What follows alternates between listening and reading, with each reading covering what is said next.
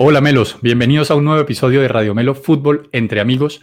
Hoy vamos a estar hablando del Mundial Femenino Sub-17, donde la selección colombiana de fútbol tuvo una excelente actuación, que al final, eh, por razones que estaremos discutiendo a lo largo del programa, no pudieron coronarse campeonas, pero pues igual nos trajeron una gran alegría al pueblo colombiano. También vamos a estar repasando esta fecha clave de la Champions League, que en su fecha final se definen todos los grupos y nos deja ya puertas del próximo, del próximo sorteo para los octavos de final. Y también, por supuesto, el toque final, el fútbol profesional colombiano que no puede faltar. Aquí tenemos los hinchas contenticos de la América aquí presentes. Vamos a ver qué pasa en este programa. Un toquecito de Fórmula 1 también al final, porque tenemos que hablar del Gran Premio de México. Suéltalo, mi hermano. Aquí se vino Radio Melo Fútbol entre amigos.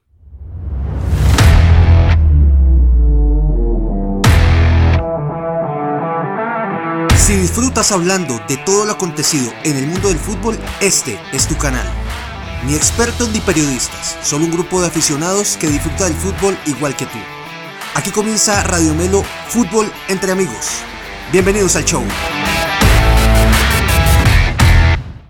Buenas noches para todos nuevamente, bienvenidos al su programa de fútbol preferido, Radio Melo, sabemos que así es. Les damos las gracias por estar siempre allí presentes, saludando a los más de 4.000 personas que integramos ahora la comunidad de Instagram. La verdad que nos tiene muy contentos de haber alcanzado esta cifra. Parecía imposible hace un tiempo, eh, cuatro mil personas hablando de fútbol en nuestra comunidad, me parece genial. Eh, también quiero eh, invitarlos a aprovechar de una que empiece este, este, programa para que las personas que nos están viendo en ese momento y las que se van a ir sumando y las que lo van a ver después, de una vez empiecen a ingresar al link que les vamos a dejar en la caja de comentarios. De primero lo vamos a dejar piñado para que se inscriban en la polla de Radio Melo para el Mundial. Recuerden que vamos a estar organizando la polla con todas las de la ley. La polla para los que son del extranjero eh, es, un, es, es, un, es un sorteo, un concurso donde las personas ponen los resultados de los partidos y la persona que al final sume más puntos, pues se gana un premio. Entonces, quiero que ingresen al link. Manuel les va a estar dejando el link aquí en el chat en vivo y también lo vamos a dar pineado en el chat que queda después del, del, programa en vivo para que ingresen y de una vez se inscriban. ¿Qué se le va a preguntar ahí? Simplemente nombre, eh, teléfono y correo electrónico, pues como para poderlos contactar y poder ponernos de acuerdo cómo va a ser el concurso, darle las reglas y todo lo que, lo que necesitamos. Bueno, quiero que entremos en materia. Finalizó el Mundial Sub-17 en la India, donde la selección colombiana, lo venía diciendo, tuvo una destacada actuación. Las jugadoras colombianas tuvieron bastante garra, ilusionaron a todo un país. Y pues no quiero utilizar la palabra pero, voy a utilizar la palabra y. Al final nos quedamos y al final nos quedamos otra vez eh, en la, se nos quemó el pan en la puerta del horno. Quiero empezar con Manuel, eh, mi hermano Manuel, saludándote aquí en Cali. Eh, te mando un abrazo y bienvenido al programa y quiero que nos des tu primera impresión de lo que fue para, para vos el partido, puntualmente este partido, eh, cómo te pareció y, si fue justo el resultado o no. Eh, hola Nico, buenas noches a vos, al Bati a todos los que nos están viendo ahí. Gracias por estar ahí siempre. Eh, respecto al partido, me parece que, se dio el trámite dentro de lo esperado. desde el principio se sabía que, España pues tiene un mayor proceso y tenía más, más materia prima con que trabajar, pues tenían en, en el banco más, más opciones para, para desequilibrar. Eh, hubo algunas cosas de la selección que me gustaron, otras que no, ya hablaremos de eso, pero pues en líneas generales sí el resultado fue justo al final por lo que se ve en la cancha. Ok, bueno, gracias Manuel. Paso al Bati. Mi hermano, dándote las buenas noches y agradeciéndote por tu presencia siempre aquí en Radio Melo. ¿Cómo viste el Mundial en general? ¿Cómo lo viste en general? Eh, buen nivel, mal nivel, bien organizado, mal organizado, ¿cómo te pareció? Y obviamente también tu opinión sobre eh, lo que fue el resultado final, que es lo que nos queda pues a todos en la mente. Con las buenas noches a Nicolás, a Manuel, eh, no, un gusto estar aquí de nuevo con, con, ustedes y la gente que nos está siguiendo en vivo y la que nos escuchará eh, a través de las redes sociales más adelante. no, o sea, me pareció el, el, el, torneo, por lo que pude ver, pude ver algunos partidos, fue, fue bueno, o sea, fue competitivo.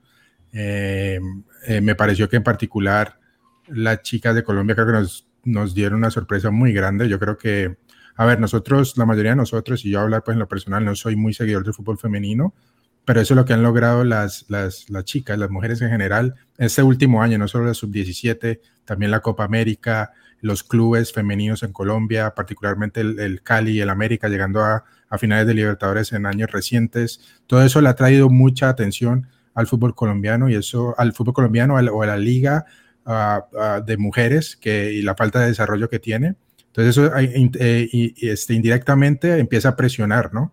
a, las, a, las, a la federación, empieza a presionar a, los patrocinadores a, meterle más dinero a esto porque hay mucha atención. Y ahora creo que nosotros todos ya estamos mucho más pendientes de lo que es el fútbol femenino, no solo en general, pero en Colombia. Eh, y yo creo que más pendientes que nunca. Entonces, eso ha sido el logro mayor, me parece, el mérito de, de la, selección Colombia particular femenina y de esta que nos hizo pues empezar a seguirlos desde un principio, porque sabíamos que teníamos de pronto alguna chance de llegar lejos, pero yo creo que nunca pensamos que íbamos a tener la posibilidad de salir campeones eh, de, de, ese torneo. Eso yo creo que ha sido un mérito muy grande de las chicas.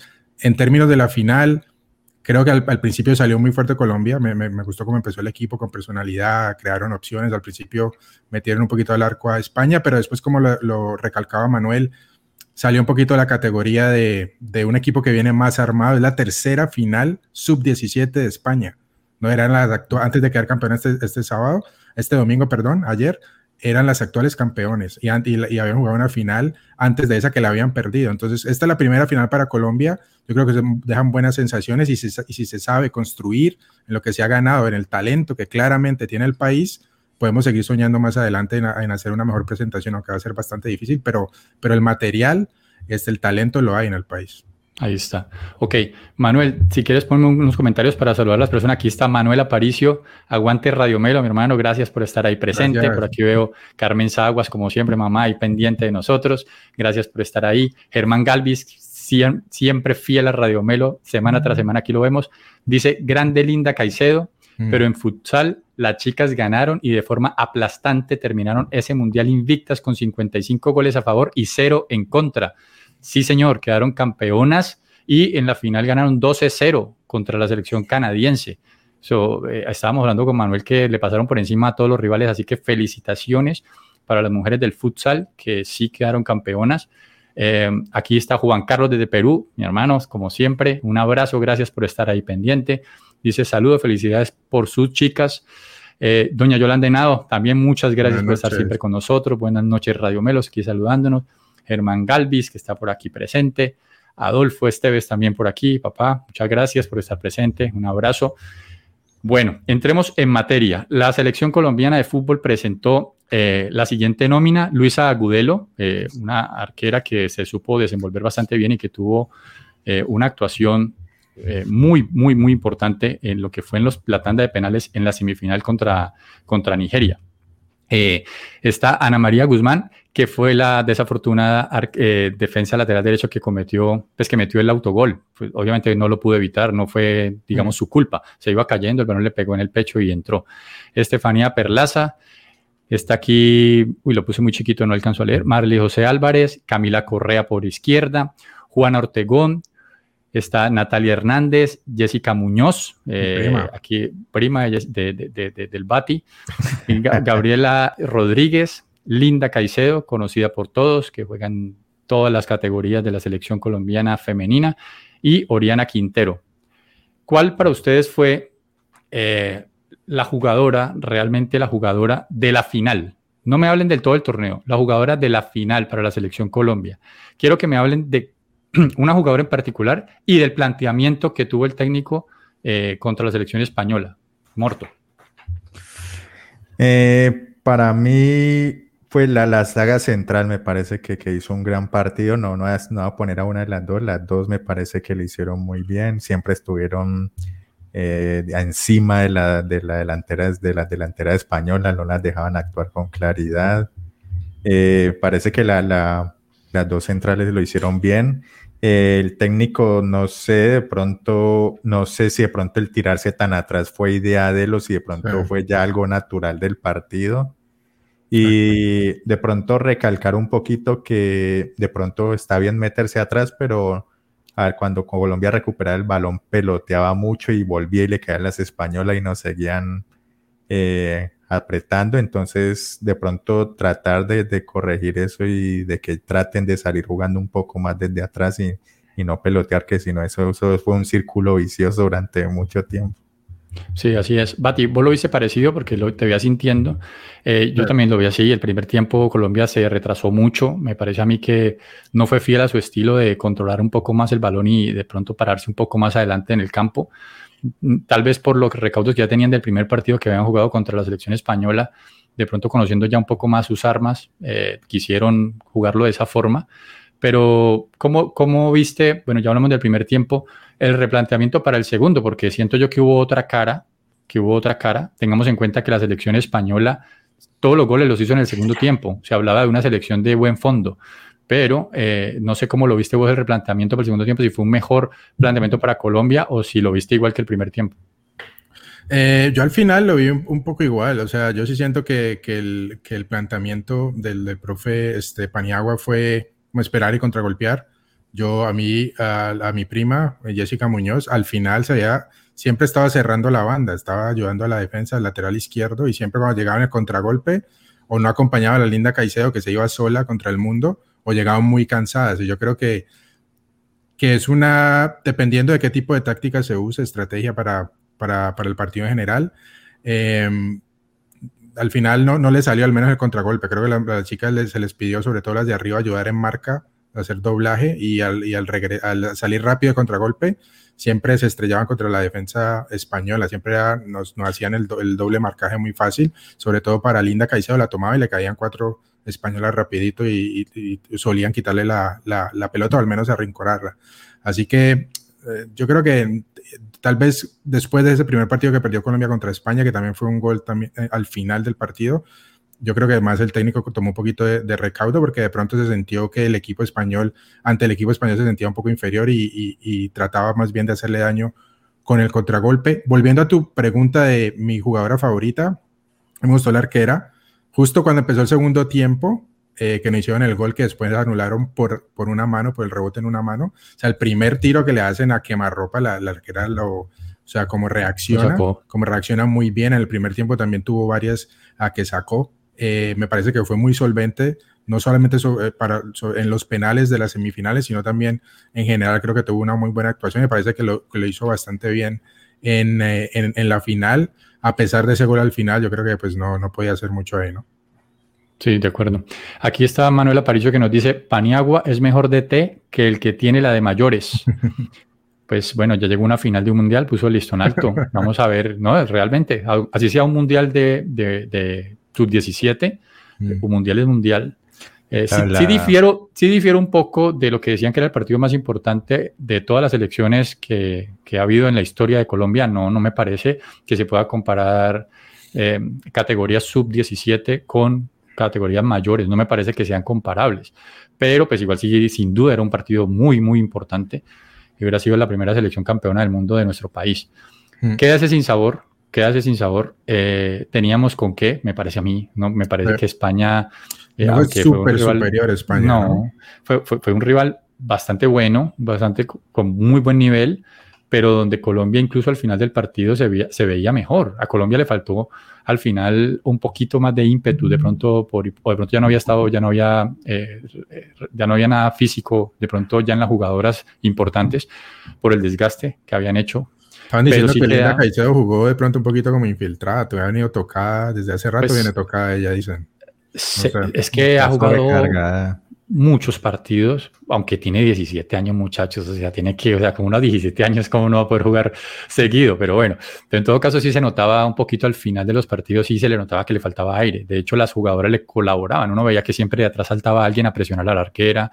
Cuando usted ve que el arquero se va a gastar tiempo, la que siempre le presiona es la que está más adelante. Y Linda no, Linda esperaba que otra jugadora saltara de atrás a presionar, ya estaba más agotada al final el destello que casi metió un golazo, le hizo un sombrero a la defensa española y, y remató, sino que estaba encima de otra defensa y no pudo ser gol.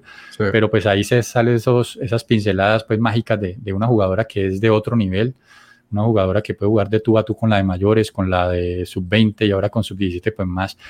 A mí me queda el, el sinsabor, es eso, es una jugadora tan superior que pudo haber marcado, que ayudó sin lugar a duda que el Colombia llegara hasta la final y perdernos la posibilidad de quedar campeones del mundo me parece que esas oportunidades son calvas, eso, eso no pasa todos los días y, hay que empezar a aprovechar en Colombia ese tipo de oportunidades. Créame que eh, hay que dar el paso adelante y los primeros que queden campeones son los que van a marcar el camino. Yo diría que no dejar pasar en vano esta camada de jugadoras para lo que se viene más adelante, sea sub-20, eh, eh, Copas América, selección mayores, eh, seguirles dando este rodaje. Y con dar rodaje se quiere decir tener una liga seria. O sea, si se compara a España, España tiene liga femenina, tiene creo que hasta primera vez femenina. Exacto, tienen como tres torneos. tienen tres torneos. Una federación que la respalda uno a. Todo el año jugando. Exacto. Entonces, lo que me da a entender a mí es, como vos lo decís, no fue que España nos pasó por encima, se veían un poquito mejor eh, y con más, ¿no? Y con esa, no sé, en ese aire en la camiseta que nos podían ganar. yo, yo, las veía que se sentían como superior a nosotros, se sentían. No era que lo trasladaran en el juego, pero se veía un poquito. Eh, pero también tenían nervios, se le notaba. A las españolas también se le notaban los nervios, me parece a mí. No sé si, no sé si fue percepción, percepción mía, pero se le notaba también. Sí, puede ser, o sea, los nervios en general de cualquier persona. Propio de una final. propio de una final. Eh, pero cuando vos ya has ganado un mundial antes y has llegado a su tercera final, así no sean las mismas jugadoras, ya saben que una camada anterior lo hizo, entonces ellas lo pueden hacer también, ¿por qué no? Entonces, eso es importante y yo creo que a medida que se le vaya dando este bagaje a esta, a esta, a esta camada, como lo digo diciendo yo, y que y empiece a alimentar la selección ya de mayores, eso es lo importante y por eso es, es, es, yo creo que el mérito, a pesar de no haber ganado el título, que hubiera sido grandioso e histórico para, para Colombia, ya hay una presión muy grande en la federación, ya, ya se ve el, movimiento que hay en Colombia hacia el fútbol femenino, toda la, la, gente está muy pendiente de eso ahora, algo que no pasaba yo creo hace cuatro años. Yo creo que nadie estaba así dependiente como está ahora. Entonces ya los sponsors, los patrocinadores se van a empezar a fijar, los derechos de televisión, todo eso empieza, es como una bola de nieve que va creciendo, va creciendo, va creciendo, hay que seguir encima de eso. Y yo creo que eso es, eso es un mérito muy grande. bueno, por aquí está, de acuerdo, Bati, por aquí está Ángela Muegues que dice pan y agua, ni pan, ni pan ni agua, hombre. Dice, no sé, no, tal vez no está de acuerdo mucho con el técnico, con el planteamiento, es lo que entiendo yo. Bueno, muchachos, eh, no sé si quieren agregar algo más de fútbol femenino. Eh, obviamente fue una mala salida o una salida en falso por parte de la federación con sus, con sus declaraciones que eran jugadoras amateur. Lo dijimos la semana pasada, sí, son jugadoras amateur, pero, pero lo dijo Morto, lo aclaró muy bien Manuel, que dijo son jugadoras amateur por culpa de la misma federación aunque yo estuve investigando el significado de, de, profesional es una persona que ya recibe remuneración por alguna actividad. Eso es su, su, es su carrera, bueno, exacto. de vida. Exacto. Bueno, aquí el gobierno nacional se encargó de como de equiparar un poquito, de tratar de dar algo de dinero, es decir, que entre todos también ayudamos allí para que las jugadoras recibieran algo de dinero al final. No fue mucho, muchas personas decían que era poco, menos de 20 millones de pesos por haber llegado a la final de un mundial, eh, sabemos que sí es poco porque en otros deportes, incluso que no son tan famosos como el fútbol, reciben premios de 50, 60 millones de pesos por medalla. Eh, patinaje artístico, por ejemplo, otro tipo de deportes eh, que reciben mucho más dinero que eso. Entonces, ahí es donde toca tener cuidado porque ¿por qué los hombres sí reciben dinero y las mujeres no? sobre todo en selección, en selecciones ya mm, absolutas, ¿no? Obviamente, que la diferencia salarial es inmensa. Bueno, quiero que le demos paso, si no tienen nada más que decir sobre el, fútbol colombiano, que le demos paso. ¿qué? Espérate, yo, iba a decir algo al cierre, hacer hincapié, que es muy bueno en el sub-17, pero lo más importante para mí, así no lo hayamos ganado, es selección mayores. Y eso lo vemos también en el fútbol de hombres. Eh, Alemania casi nunca gana esos torneos sub-17, sub-20, eh, pero la selección es muy fuerte, la de mayores, usualmente. Las que hemos visto que ganan hay veces Argentina, y Argentina se basa mucho en ese tipo de selecciones, Brasil, pero las europeas casi no necesariamente tienen que ser muy fuertes a nivel sub, sub 17, sub 20, sub 23. Y para la, época ya de mayores es donde explotan en verdad ese tipo de jugadores. Entonces aprovechar ese grupo de, chicas que lo están haciendo muy bien. Podemos mirar, no sé, esa Venezuela que llegó de hombres, que llegó a un mundial, la final de un mundial creo que fue sub 20. Sí, sub 20. Contra, Inglaterra. ¿Y, qué, pasó con, e, ¿Qué pasó con ese grupo de jugadores? Se perdieron. México pues ha quedado campeón sub-17 como dos veces, quedó campeón de olímpicos y en las selecciones mayores no pasa nada. ¿Por qué? Porque se desaprovecha, porque no se sigue eh, este, eh, construyendo encima de lo que ya se ha ganado, que el talento está, pero se deja perder, no se apoya. Entonces, esa yo creo que es la, es la clave a seguir aquí, seguir apoyando este grupo de, chicas para que lleguen a explotar ya en la selección de mayores. De acuerdo. Por acá hay un comentario de Alejandro Barón que nos dice, eh, Alejandro, gracias por estar aquí, eh, que no pase con Linda, con Linda Caicedo, lo que pasó con Llorelli, mi menos que Llorelli Rincón, Catalina Usme, eh, buenas jugadoras, pero al no tener un equipo competitivo por falta de apoyo de la Federación Colombiana de Fútbol, no se les armó un equipo más competitivo y les tocaba solas. Mm. Es cierto, recordemos que incluso Llorelli Rincón, por ejemplo, está vetada de la selección, ¿no? Porque ella juega en Italia, ella jugaba en el Inter y ahora juega creo que en la Sampdoria, pero juega en Italia. Y, ella es una jugadora que debería estar en la selección de mayores y está vetada por la, por la federación. Sí, de acuerdo. es algo ya conocido. Puede ser, puede ser muy crack. la, mismo, la misma hija de Oscar Córdoba está vetada de la selección. Correcto, así es. puede ser, puede ser muy, muy crack una jugadora, pero sola es muy difícil de ganar un mundial. Sí. O tiene que estar acompañada de buenas jugadoras. Sí, estaba yo viendo que el ranking también, el ranking FIFA de la selección absoluta de, de, de mujeres femenino, es como 44 del mundo. O sea, yo digo, y, y o sea, también para que, para, también para que hagamos un análisis concreto, como que, bueno, criticamos mucho también la selección masculina. la selección masculina tiene un ranking, casi se han mantenido en el top 20 los últimos, póngale 10 años, por lo menos 8 años en el top 20. La selección femenina, a pesar de, de, tener buenas actuaciones, todavía es una selección que está por allá después del ranking 40. Entonces, tenemos mucho por mejorar, aunque sí tenemos, digamos, gran potencial en, ese, en esa rama. Bueno, démosle paso a un tema también súper importante esta semana, que es la Champions League. Vamos a tener los partidos de los partidos finales de los grupos.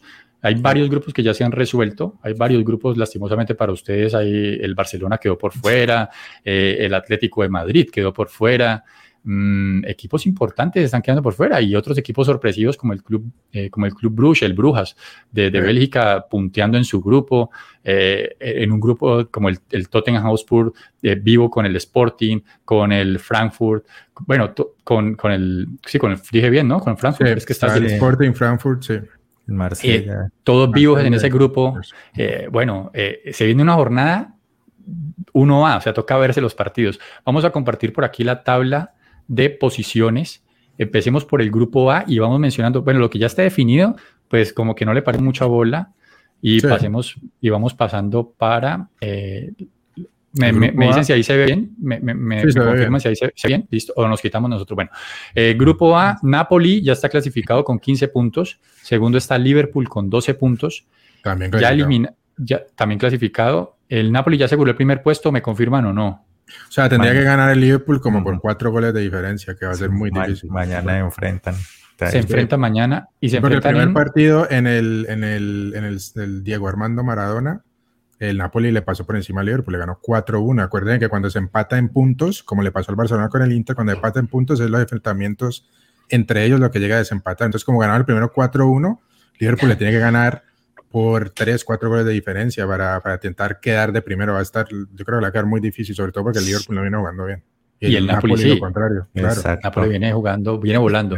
el Ajax. Todos los torneos. El Ajax tercero del grupo con tres puntos y el super favorito de Manuel Ortega, el caballo negro, Rangers, cero puntos, menos 18 en su Solo ha hecho un gol. Esa, era, esa, era, la estrategia. Solo ha hecho un gol. bueno, Manuel, eh, bueno. En la única pelea y el Ajax es que eh, el, para la Europa League, ¿no? El Rangers tiene que golear al Ajax para pasar. Tendría que golear. Ya está definido eso. Ok, bueno, pasemos al siguiente grupo, que sería Grupo B, el Club Brujas, 10 puntos. Ahí se ve bien, me corrijan la pantalla. Club Brujas de primero, 10 eh, puntos, clasificado, pero todavía está, en, eh, todavía está peleándose si clasifica de primero o segundo. Yo aquí le pongo mi fichita, ojalá clasifique el Brujas de primero y le toque contra el Inter en los octavos de final, que puede estar en el sorteo. Eh, segundo está el Porto, también clasificado con 9 puntos. También va para pelear la... ¿Contra quién juega el Porto el último partido? Eh, recibe al Atlético. Recibe al Atlético de Madrid ya eliminado. Y un Atlético de Madrid necesitado porque si está peleando la plaza en Europa League. Entonces es un partido complicado, la verdad, para el Porto. Y el Leverkusen recibe al Brujas. El Brujas, pues, como decías, está clasificado, pero no está asegurado el primer puesto. El Porto está de local. Si le gana al Atlético, se lo pasa. Así que O sea, yo creo, o sea, ya están ya sabemos los clasificados, pero todavía hay cosas por pelear en la, en la última fecha, así que van a competir. O sea, los cuatro equipos, ninguno va a regalar nada. Recordemos que el Atlético está en esta posición por comerse un penalti en la última jugada del partido contra el Leverkusen. Me suena familiar eso. Algo pasó así. La última jugada, ahí ya quedó fuera de segunda ronda por, por ese pequeño detalle. Sí, sí, bueno, eso brutal. Otro grupo que ya está definido, eh, por lo menos los clasificados. Grupo C, el grupo que, el grupo de la muerte, que fue así. Bayern Múnich ya clasificado, primero de su grupo ya asegurado con 15 puntos, puntaje perfecto. Eso ya está todo definido, flaco. Todo definido. no hay nada que eh, pelear. No, pero por ahí un comentario de Alejandro Barón que nos dice, pongámoslo aquí, dice, una pregunta, si de casualidad el Barça también lo eliminan de la Europa League, ¿lo mandan a la Conference League? Y si precasan ahí también, ¿lo mandan para la Liga Play? Bueno, yo no sé, eso es como... Eh, hasta ahí llega. sí, bueno, hasta ahí llega. Yo creo que ya... ya, pero está definido este grupo. grupo totalmente definido. Contra eh, el Cali el Nacional. Pasemos al ya no hay chance de que el Inter quede primero, ya el Bayern está de primero, el Inter de segundo, ni nada que hacer ahí, cinco puntos de diferencia, y el Barcelona, el, el Victoria Pilsen no lo va a alcanzar así le gane, porque el último partido es Barcelona visitando al Victoria Pilsen, o sea, ya tiene cuatro puntos por encima, así que ya eso está más que definido. Aclaremos también que lo que dijiste ahorita es errado. Barcelona no iguala en puntos con el Inter de ninguna forma. Yo veo que Inter dice 10 y Barcelona dice 4. No veo que igualen en puntos, pero bueno. Que decías que a igualdad de puntos clasificaba el Inter. No, o sea, la, la fecha anterior. Ah, bueno, listo. Está bien que Bueno, grupo D. Este grupo sí está vivito completamente. Todos tienen posibilidad del primero al cuarto. En este momento va Tottenham de primero con ocho puntos, pero desperdició su oportunidad la semana pasada contra el Sporting empatando, ¿no? Esta, vez, eh, esta vez tiene que jugar de visitante contra Marsella. Sí. Y, Recordemos que ese, es el primer partido de cuando Spurs recibió a Marsella, al menos el primer tiempo que yo lo vi, el Marsella se vio muy bien contra Tottenham allá en Inglaterra. Ya en el segundo tiempo el Tottenham lo logró voltear, pero el Marsella, creo que le expulsaron a, uno, ¿no? Después le expulsaron a un jugador, jugó el colombiano adelante Luis Suárez, jugó adelante, porque esa fecha no podía jugar eh, el chileno Alexis, Sánchez, estaba todavía con tarjeta roja por lo que lo habían expulsado con el Inter la ah, temporada anterior, entonces no pudo jugar el primer partido. De no haber sido así, yo creo que hasta Marsella está, ya estaría clasificado por allá. Pero bueno, este último partido, yo creo la verdad que Marsella tiene la ventaja, juega de local. el que gane pasa, ¿no? El que gane pasa. sí, los dos que ganen. Si, empata, si empatan, clasifica Tottenham. Si empata, clasifica Tottenham. Claro. Y entonces tiene que sacar el, el, resultado. Y juegan también Sporting contra el Frankfurt. Sí, eh, Sporting recibe al Frankfurt, sí. O sea que tiene la de ganar ahí Sporting que viene jugando muy bien. Eh, yo creo que el, o sea, creo que el Sporting pasa y el, y el de Marsella Spurs es el que va a ser tengo una duda. el mejor partido de la fecha. Tengo una duda, si no la tienen la respuesta, la vamos mirando. Manuel, si, si llegan a empatar Sporting y Frankfurt, los dos harían ocho puntos. Y digamos que gana el Marsella contra el Tottenham, entonces el Tottenham se quedaría con ocho mm. y que digamos que apenas perdiera por un gol, quedaría con diferencia de gol cero. Entonces, ahí quien clasifica entre Sporting y Tottenham. Esa está buena. Está, está buena, ¿no? Hay los dos partidos. Serían tres equipos. Ah, pero entre los resultados entre ellos, ¿cómo fue? ¿Cuál? Lo que quería entrar a mirar los resultados entre ellos, entre esos tres equipos. Ah, ok, listo. Bueno, entonces no está complicado mirarlo, pero sí, pero sí esa puede llegar a darse, ¿no? Sí, claro. Sí, claro. Bueno, pasemos al siguiente grupo, grupo E. Chelsea ya clasificado, con 10 puntos. Los, espérame, Flaco, los, grupo que, los grupos que vimos ahora son los partidos de mañana. Ya este, empezando este grupo E son los partidos del miércoles. Y con, con, la salvedad de que el Europa se adelantó una hora, entonces había, unos partidos que empezaban, empezaban a las 11 y 45, y ahora son 12 y 45, y los de las dos pasan a la, empiezan a las 3 ya. A las 3, sí, señores. O sea que ya no pueden alargar el almuerzo en la oficina, ya tocas de una, eh, con el celular de una en la mano. Bueno, eh, Chelsea ya clasificado, 10 puntos. Milan, de segundo, que tiene la mejor chance porque recibe en Milan al Salzburgo, ¿no? Sí. Pero ojo que, pues ahí obviamente el empate le sirve, correcto, sí. Pero si obviamente si Salzburgo gana, pues clasifica Salzburgo y Chelsea. Y el Milan viene de perder en esta última jornada, ¿no? En la Serie A, ¿o no? Sí. No, no, no. ¿El Milan quedó muerto? Creo bueno, que no, ya revisamos. ¿no? Sí. Creo que perdió. contra el Toro. Sí, aquí lo, aquí lo, tengo. Bueno. Perdió 2-1. Perdió 2-1. Perdió 2-1. Bueno, listo. Ya, era hora que aflojaran un poquito en la serie también. Pero bueno, el Milán, eh, Salzburgo. Pregunta, el Milan si gana, ¿cómo quedó contra el Chelsea? Si el Milan gana y el Chelsea pierde, digamos, ¿el Milan podría tomar la primera posición o el Chelsea ya está asegurado de primer puesto? El Chelsea le ganó como 3-0, si no me equivoco, algo así. Fue un, resultado amplio, entonces... Abultado. Sí, el Chelsea sí le ganó 3-0 al Milan, así es. Y le, ganó 3-0 en Londres y le ganó 2-0 en Italia. Ah, no, entonces ya está asegurado primero. Sí. Listo. Vamos al grupo F, grupo del Real Madrid contra el Leipzig, que va de segundo. Los dos equipos ya están clasificados, pero todavía no está definido quién va a pasar de primero. El Shakhtar Donetsk está en tercera posición. Shakhtar Donetsk que siempre juega contra el Real Madrid, siempre toca en el mismo grupo. Seis puntos, que todavía tiene. ¿Tiene chance o no tiene chance? Seis. ¿Contra quién juega el Shakhtar Donetsk? El Shakhtar, este, este, ay, ¿dónde lo tengo aquí? Recibe al Leipzig. Recibe al Leipzig. Sí. Ok, y tenemos cómo quedó el primer partido entre ellos dos, el, Leipzig-Shakhtar, porque de eso depende quién clasifica. Porque Ganó el Shakhtar al Leipzig 4-1. 4-1, o sea que si el Shakhtar gana, sea por sea cual sea el resultado, clasifica el Shakhtar Donetsk a, octavos del final.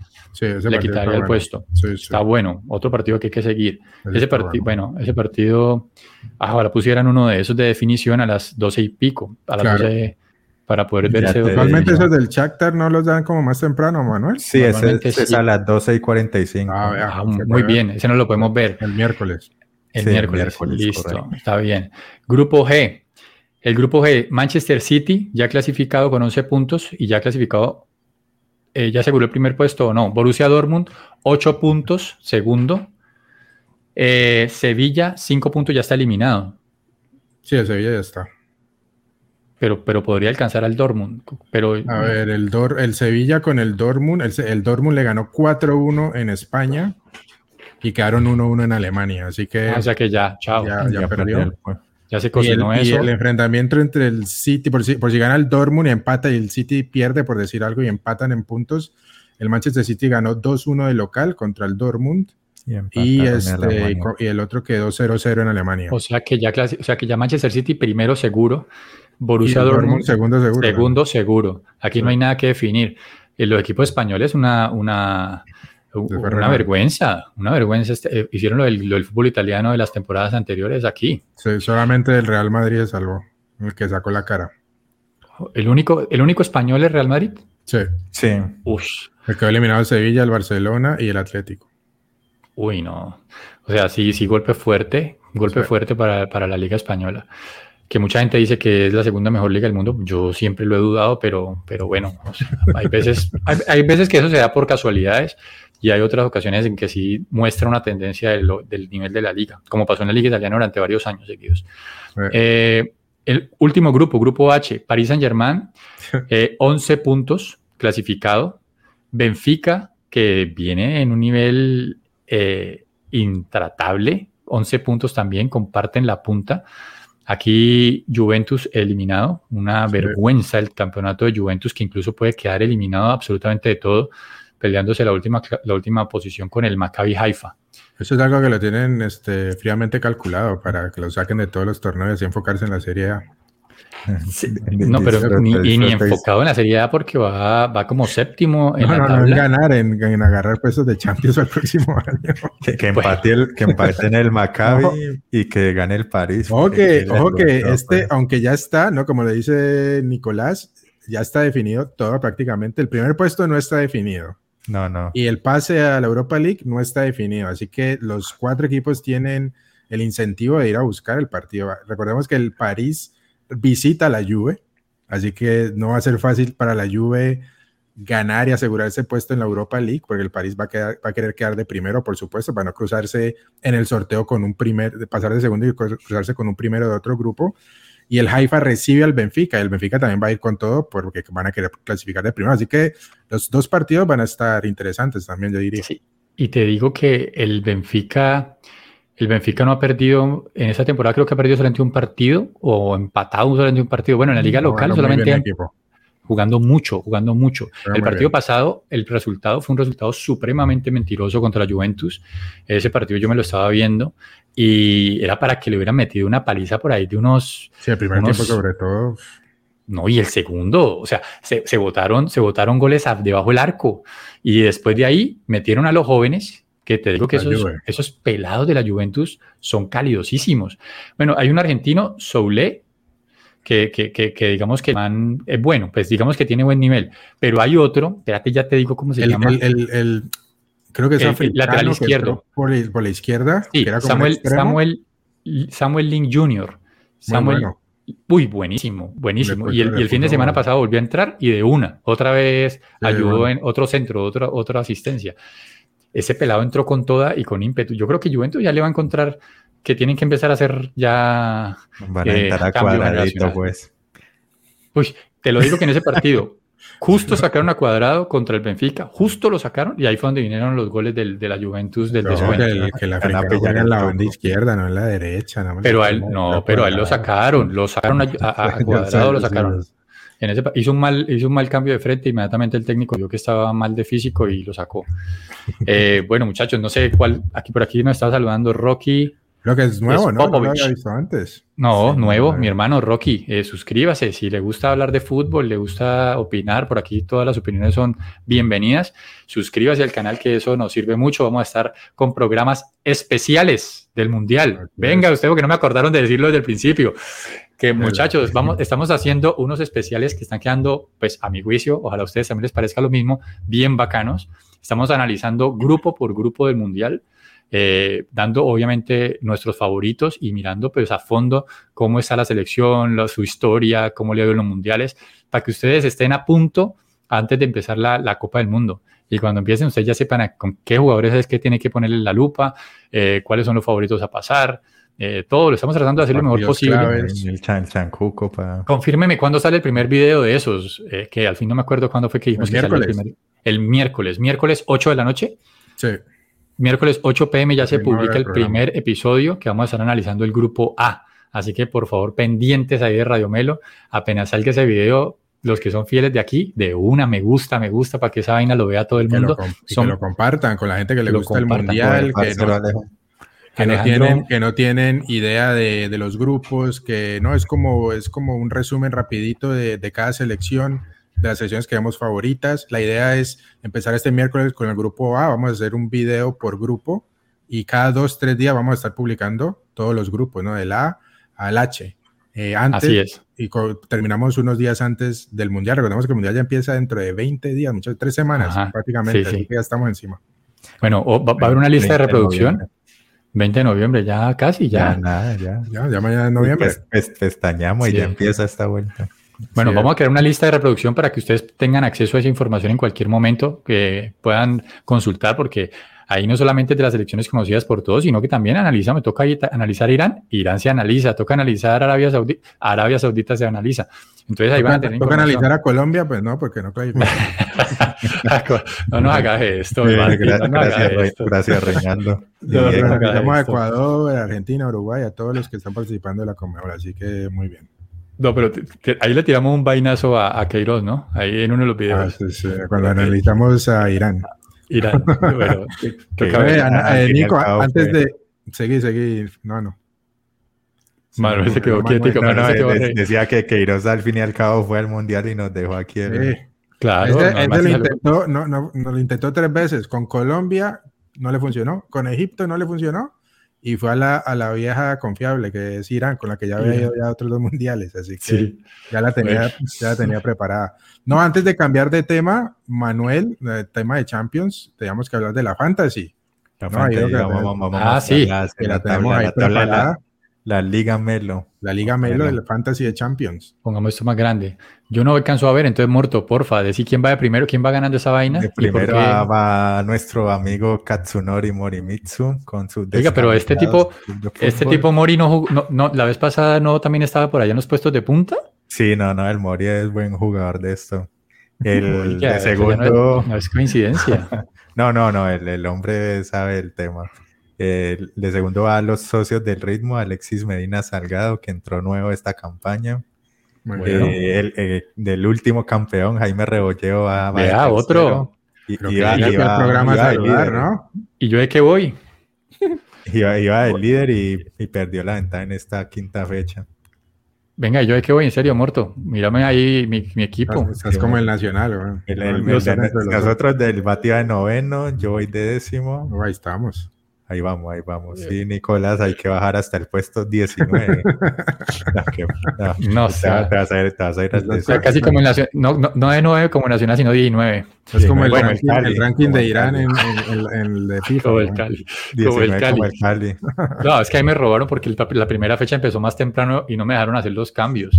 Pero bueno, eso, eso, bueno, listo, ahí está la fantasy, ahí está la fantasy. Ahorita que pasemos a que, que, que, armen de ripio, ¿no? Que no les pase lo de Nicolás. Les dieron una hora más, entonces no les hagan que, que no, que no puede armar el equipo, a llorar por ahí. Escoger el capitán es clave. mandar, comunicados como equipos verdes ahí, ¿no? Yo quisiera saber cómo iría con el equipo que yo había armado, de verdad. Yo creo que yo no, ya, ya, ya hubiera quedado, yo creo que ya estaría de campeón prácticamente. Bueno, pues, los octavos de final vamos a anunciar el premio, la ¿no? duele, Ángela, ¿qué vamos a hacer? Oiga el Bati, bueno, eh, les digo, en octavos de final vamos a estar diciendo, el octavo de final ya es otro año, ¿no? Ya eso ya empieza el otro año, pero ahí antes de que empiecen los octavos vamos a estar diciendo cuál va a ser el premio que vamos a estar dando para el ganador de la fantasy, porque obviamente eso tiene su premio. Entonces los que están ahí, metan la ficha porque el premio la vez pasada fue una camiseta original del Barcelona con Luis Suárez atrás marcado. Eh, este año yo creo que las cosas van, yo creo que este año va a ser, les adelanto, va a ser algo vintage, o sea que eh, es algo, yo creo que le va a gustar a más de uno. Ahora, sí la, ahora sí la mete la ficha. Ya eh, ah, Morto, tiene, Morto ahí tiene el corazón comprometido. Eh, ahorita que estás hablando de octavos de final, por supuesto, esta es la última eh, fecha por la ronda de grupo de la Champions. Ya sabremos los, los dos primeros de cada grupo. Y el sorteo, creo que Nicolás nos lo estaba diciendo fuera de cámara, va a ser el miércoles, el lunes de la próxima semana, me confirmas, ¿no? Sí, lunes. Así pendientes de eso.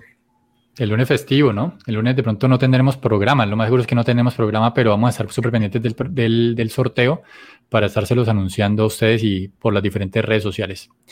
Bueno, pasemos a un tema que a mí no me gusta casi, pero a ustedes les encanta, están felices ahí celebrando. Ayer no hacían sino escribir por ese chat. Fútbol profesional colombiano. Eh, se definieron los clasificados a, las, a los dos cuadrangulares finales. Y pues la verdad es que el fútbol colombiano sí es bastante apretado y bastante emotivo en sus fechas finales para clasificar a los octavos, pues a los clasificar los ocho. Se quedaron equipos por fuera importantes como el Atlético Bucaramanga. Eh, y, Entran risas. el Atlético Bucaramanga que le quemó también lo mismo que a las niñas, le quemó el, el pan en la puerta del horno. terminaron del último partido de locales. de locales contra Pereira y no fueron capaces. Bueno, pues ahí está el. el, que el Pereira fue, creo que, el mejor visitante de este torneo. Entonces, bueno, hábleme rápido, pero rápido de esa vaina de fútbol colombiano. Eh, el que quiera, los dos empezar a hablar y decir lo que, lo que le parece, sus expectativas, porque también los dos son del América, entonces sus expectativas para la final. Pues miremos los grupos, ¿no, Manuel? ¿Cómo ¿Los tenés ahí, Manuel? ah, ya los voy a agregar. Dale. Listo. Ahí tenemos eh, bueno, grupo, así quedaron los cuadrangulares. Grupo A, grupo de la muerte. Eso era como el Bayern Múnich, Barcelona, Inter. Eh, ajá. Aquí tocó fue Santa Fe, Millonarios, de eh, Pereira y Junior. sí, tres grandes en un solo, en un solo grupo. Y en el grupo B, Águilas Doradas, el Deportivo Independiente Medellín, el Deportivo Pasto y el América de Cali, equipos que han visitado la B.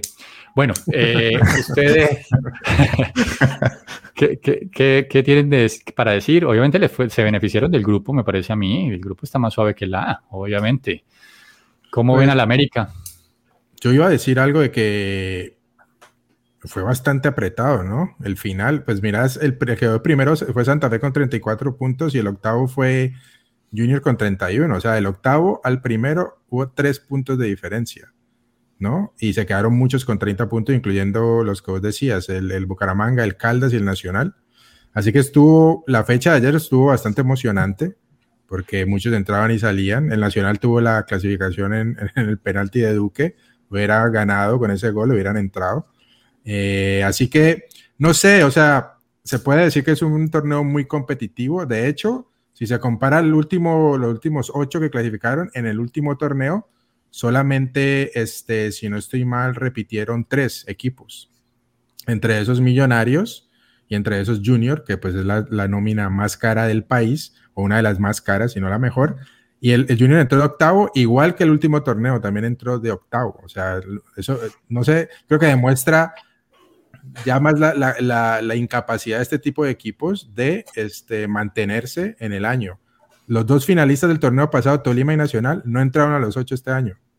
Los dos. Y, el, Cali, que fue el campeón en diciembre, no entró al primer cuadrangular, el primer semestre. O sea, los que están campeones. casi de último. Entonces, los que son los que son campeones están cayendo. Exacto. Entonces, vos puedes hacer el punto de que es que la liga es muy competitiva y todo el mundo puede perder, o que somos muy irregulares. Incluso los equipos grandes no son capaces de mantener un nivel alto y eso lo hace, la liga impredecible. Es que aquí se juega con muchos climas diferentes. Eso, esa vaina no es fácil. Ninguna cancha, si el equipo sea malo, jugar, jugar en un calor de esos de allá de, Barranca Bermeja, jugar en, la, en, Pasto, jugar en Pasto, jugar en Santa Marta. Bueno, es que eso es, aquí es ah. difícil, aquí es difícil. O sea, no, no es que sea mamey. Y que el patrocinador sea una casa de apuestas, pues tampoco, pues digan lo que quieran, pero eso trae su cosita.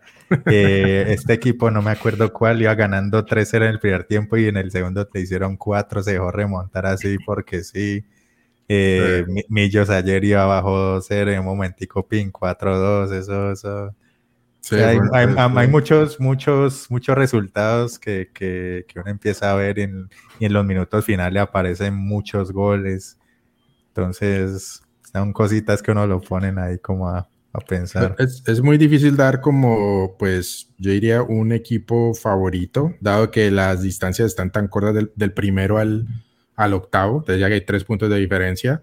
El primero, el primero que quedó, el primero del torneo fue Santa Fe y segundo Águilas Doradas. Y el tercero Medellín y cuarto Millonarios, que Millonarios la mayor parte del torneo fue el mejor equipo del torneo, el que jugaba mejor y entró en una sequía en los últimos partidos en que lo bajaron. Estuvo en un momento ayer, estuvo afuera de los ocho. Sí. Y entonces, Todo el mundo pensaba que le iban a sacar porque venía muy mal.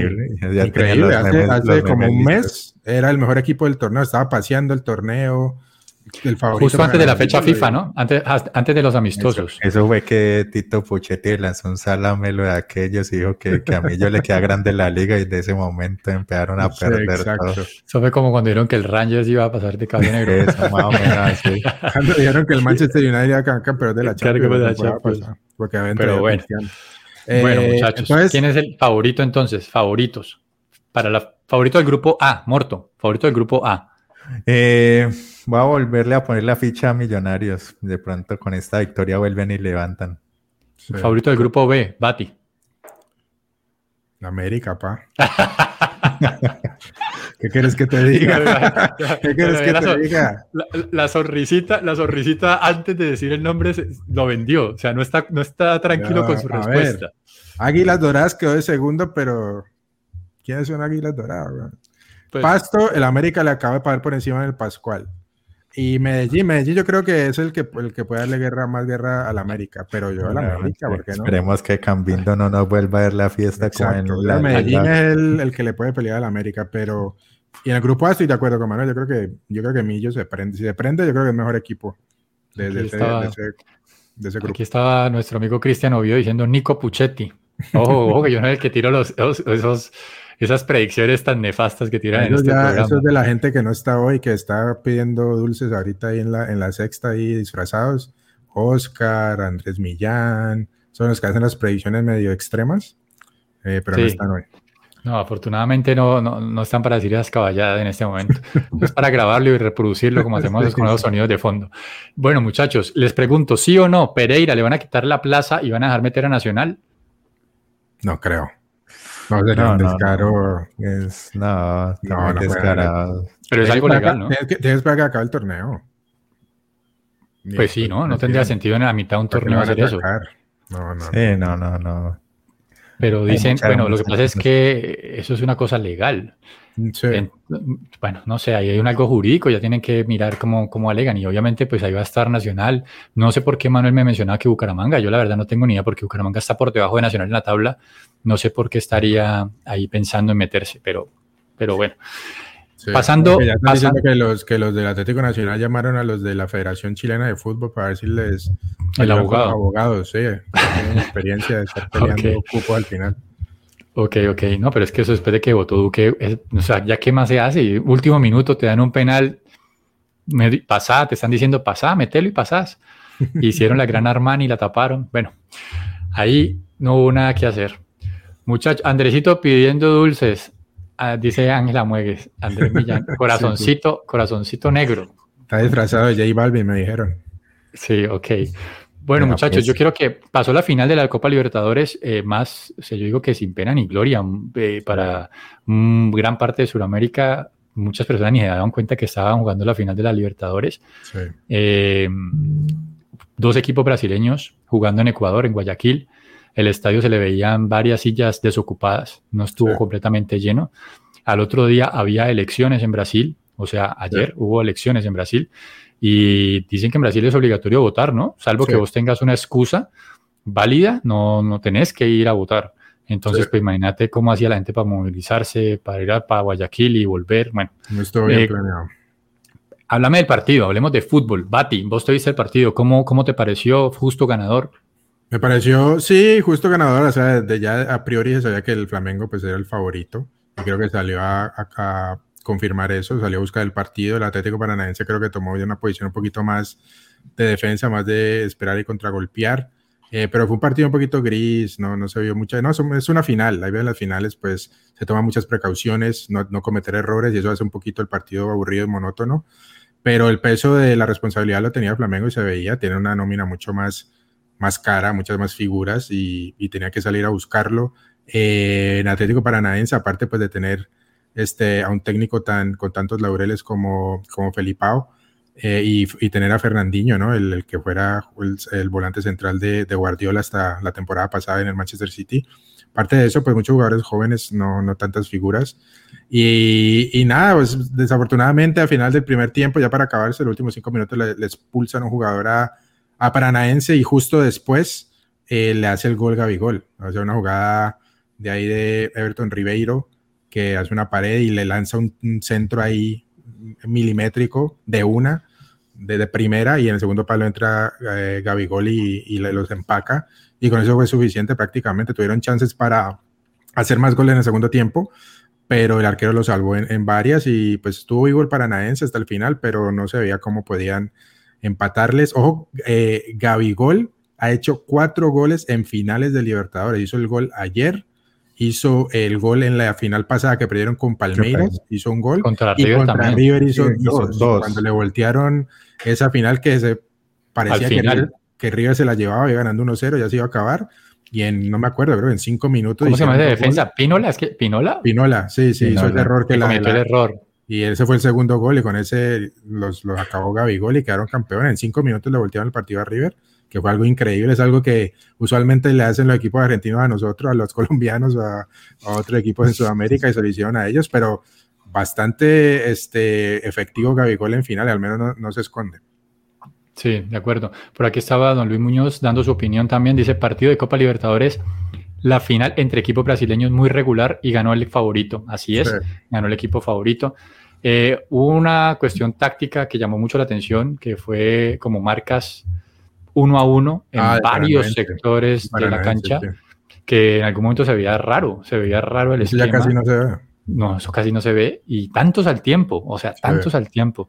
Se hacía ver extraño como el esquema allí, y pues algunos le atribuyeron a eso, el desgaste físico del equipo, no poder salir en contragolpe, pero pues la verdad es que no creo que mucho más de eso pudieran haber hecho, ¿no? El equipo... Eh, Palme, eh, eh, eh no, Paranaense no. Flamengo. Flamengo eh, era muy superior, eh, uno a uno era superior. Entonces era como, era como difícil. Aunque Paranaense supo clasificar, por ejemplo, con, con Palmeiras, que también era superior, y, lo supieron, y lo supieron doblegar.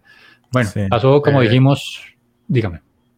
Te iba a decir que eh, también porque se habían enfrentado recientemente, como en el último semestre, Flamengo y Paranaense y todos los partidos, al creo que hubo un empate, pero la mayoría los había ganado Flamengo. Entonces yo creo que también eso entra en la psiquis de los jugadores, de que van a enfrentar un equipo que es, que es superior a ellos y entonces ya entras con este tipo de tácticas para tratar de contrarrestarlos y tratar de buscar el error y contragolpear. Entonces yo creo que ya pues este, así se planteó el partido, al menos así lo pensó Escolari. Esperemos a ver si, si se cambia, si se replantea el, la cuestión de las finales a un único partido en una sede así. No sé, de pronto si son dos equipos brasileños deberían haber hecho sí, un único partido para mantenerlo, pero con una salvedad, que si, es en el, que si son dos equipos del mismo eh, país, se juegue dentro del país. Pues porque ¿para qué vas a hacer mover un montón de gente del mismo país para, para otro, siendo que sobre todo los, de, los de Paranaense, al menos de Río, pues una ciudad grande y tiene una hinchada grandísima de Paranaense desde por allá, irse hasta Guayaquil no es fácil y es mucha, mucho dinero.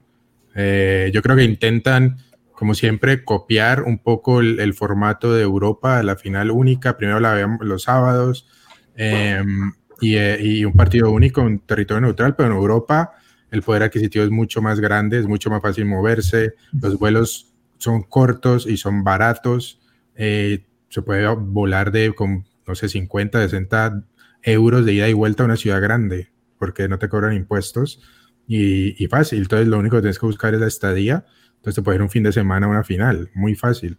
Ah, en, en, en, Sudamérica no es así, en Sudamérica es carísimo. Volar de Solo de, Brasil a, Ecuador hay horas de vuelo, o sea, muchas horas.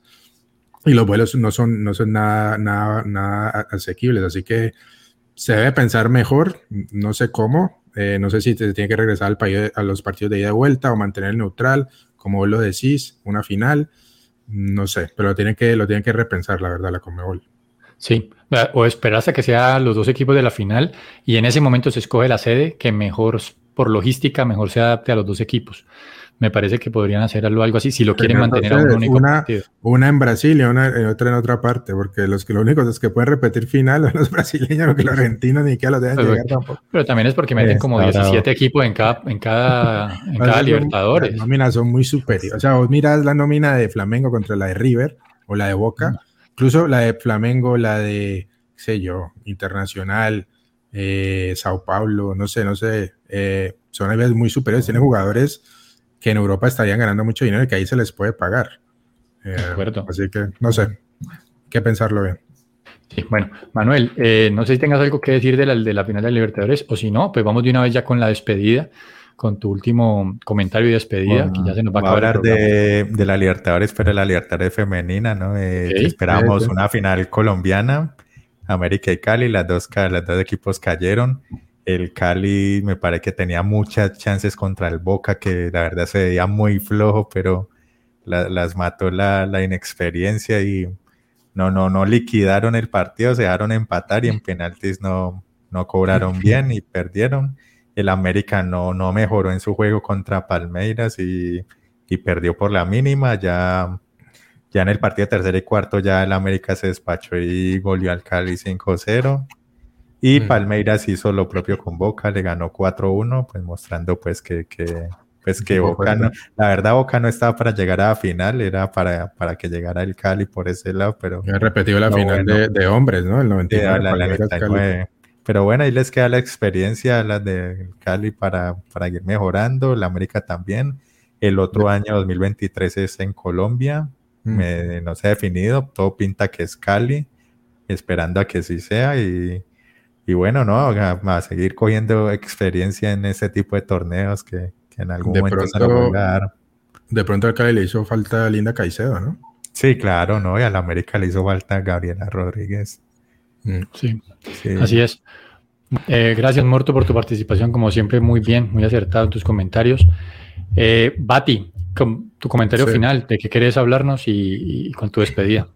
Mi comentario final, aquí rescatando un comentario que hizo mi papá, los Tuzos del Pachuca, campeón en México, se pasearon la final, el partido de ida en, en, Toluca, en, el, en, la bombonera, en el Nemesio de 10, iban ganando 4-0 en el primer tiempo, ya prácticamente cerraron la final, ganaron ese partido 5-1, se fue el de ida entre semana, eh, ayer domingo en el Hidalgo de locales, eh, ganaron 3-1, ganaron con mucha solvencia, o sea, 8-2 en el agregado.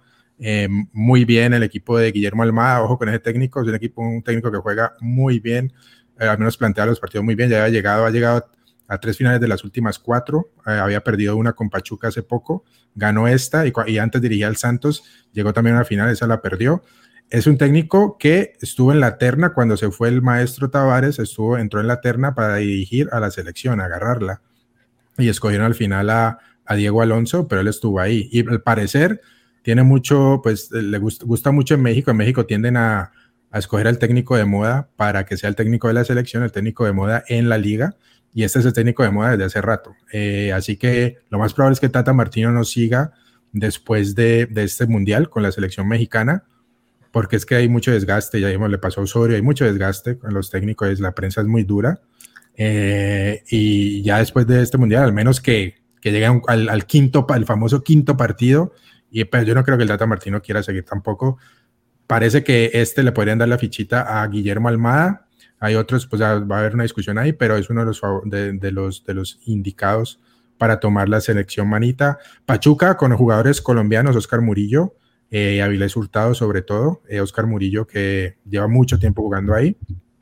Y, es un, y el Pachuca es un equipo muy, muy copero en las, en las ligas esas liguillas que empezaron en, en los noventas, creo que es uno de los equipos más ganadores, la séptima, y empezó ganando en esa época con que ustedes recordarán con Calero, Chitiva, después claro. llegó aquí Valdo Mosquera, eh, desde esa época eh, son muy fuertes en, en liguillas, y es la Universidad del Fútbol allá en México, así que felicitaciones a los Tuzos del Pachuca, y para cerrar, hablando ya aquí del norte, semifinales, vimos las semifinales ayer o las finales de conferencia de la MLS, el Chicho Arango marcando otra vez, ganaron 3-0 al Austin para la final de la MLS que se van a enfrentar contra el campeón del este, que fue Filadelfia, que le ganó al, al New York City, el equipo de, de, ¿no? de, la, de, la, de la sombrilla del Manchester City, del, del jeque, de acá del New York FC. Mm. Eh, entonces la final va a ser Filadelfia, eh, LAFC, Los Ángeles, y el Chicho Arango marcando, mostrándose. Va a ser un partido único, va a ser este sábado.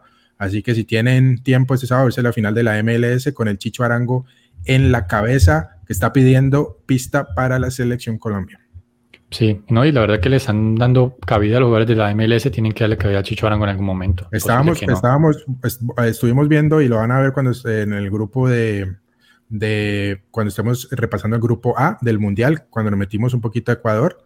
Hay muchos jugadores de la selección ecuatoriana que nos pasaron encima, jugadores de la de la Liga Mexicana y jugadores que juegan en la MLS.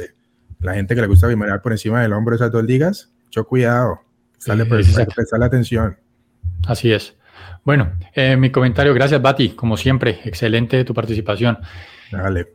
Vamos, vamos con mi comentario final. Eh, quiero hablar un poco de Fórmula 1. Se disputó el Gran Premio de Ciudad de México. Eh, Checo Pérez estaba llamado a ser, digamos, el ganador del Gran Premio. Incluso se hablaba de que se iba de segundo en la carrera detrás de su compañero de equipo Max Verstappen de pronto le iban a dar la posibilidad de, de, de que Max lo dejara pasar, eh, pero no, no se pudo dar. Eh, Hamilton empezó a mejorar el carro, el Mercedes empezó a mejorar mucho y eh, de verdad que estaban compitiendo realmente por la carrera. Hamilton se metió segundo, Max Verstappen terminó ganando la carrera y Checo Pérez terminó tercero.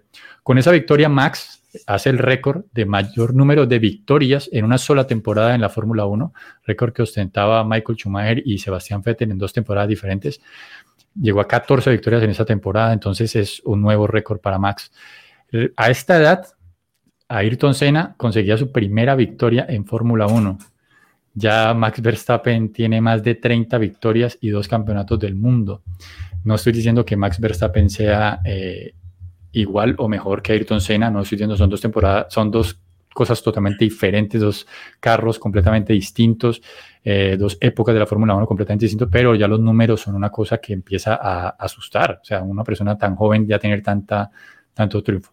Es Red Bull, simplemente para decir aquí, yo sé que ha habido mucha controversia con Red Bull, superaron el presupuesto que tenían, eh, el presupuesto máximo que había establecido la FIA en la temporada anterior. Eh, la gente esperaba que, penalizaran drásticamente al equipo, incluso hasta con puntos. Había pues lo más optimistas, incluyo a mi papá Adolfo, que por ahí tiene que estar bravo todavía por eso. Esperaba que le quitaran el título a Verstappen. Yo digo, eso no va a pasar jamás, no va a pasar eso. Le metieron sí una multa millonaria, una multa millonaria, y los penalizaron con tiempo en el túnel de viento. Es decir, no pueden probar en el túnel de viento eh, un 10% menos que el resto de los equipos. Eso significaría aproximadamente medio segundo de retraso en la parrilla al principio de la temporada. Entonces, esperar a ver, mucha gente quedó brava con esa sanción otras personas quedaron conformes. Eh, hay que esperar a ver cómo se resuelve esto y que Mercedes no vaya a hacer lo mismo ahora la próxima temporada para ganar el campeonato y que se vuelva una costumbre de que los equipos superen los presupuestos con tal de ganar a toda costa los campeonatos mundiales. Bueno, muchachos, no, más. Hablamos, no hablamos de que James hizo gol, cuidado. gol de James. Eh, bueno, James lleva. Oscar debía todo el programa esperando esto. Eh, James, James, James metió un gol de cabeza muy bueno con el Olympiacos y lleva dos partidos consecutivos saliendo como figura del partido, figura del cotejo. Eh, la vez pasada participó en los dos goles de su equipo y esta vez con un gol.